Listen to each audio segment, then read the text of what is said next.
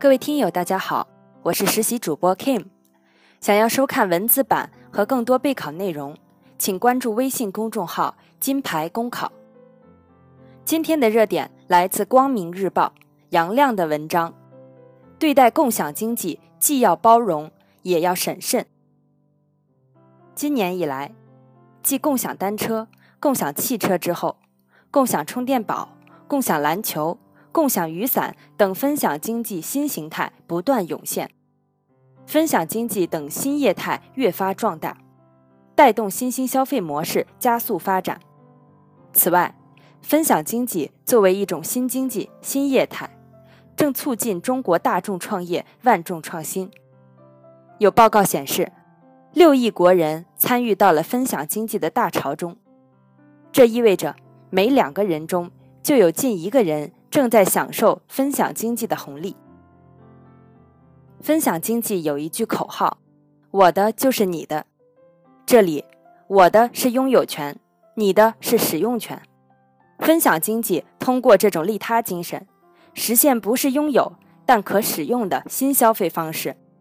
但是，比无功德行为更让分享经济平台头疼的是信用数据的缺乏，比如。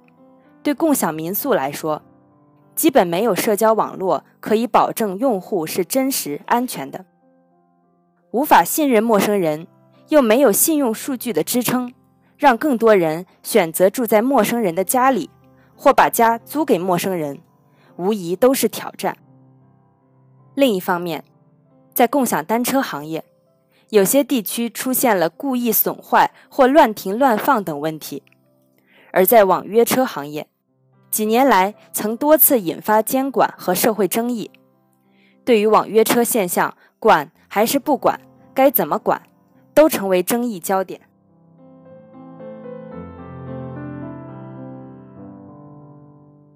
对分享经济这样一个在很多方面未知大于已知的新业态，不应用以往的老眼光去审视和监管，而应该用包容的心态去理解和看待。要按照鼓励创新、包容审慎原则，经过深入调查后，采用科学合理的方式监管，审慎出台新的准入和监管政策，才能促进分享经济健康发展。分享经济要持续发展，需要有效的市场、有为的政府，需要市场在资源配置中起决定性作用，且更好地发挥政府作用。因此。要列好负面清单，让市场充分自我调节，鼓励公平竞争，同时破除行业和地域壁垒，强化分享经济领域平台企业垄断行为监管和防范。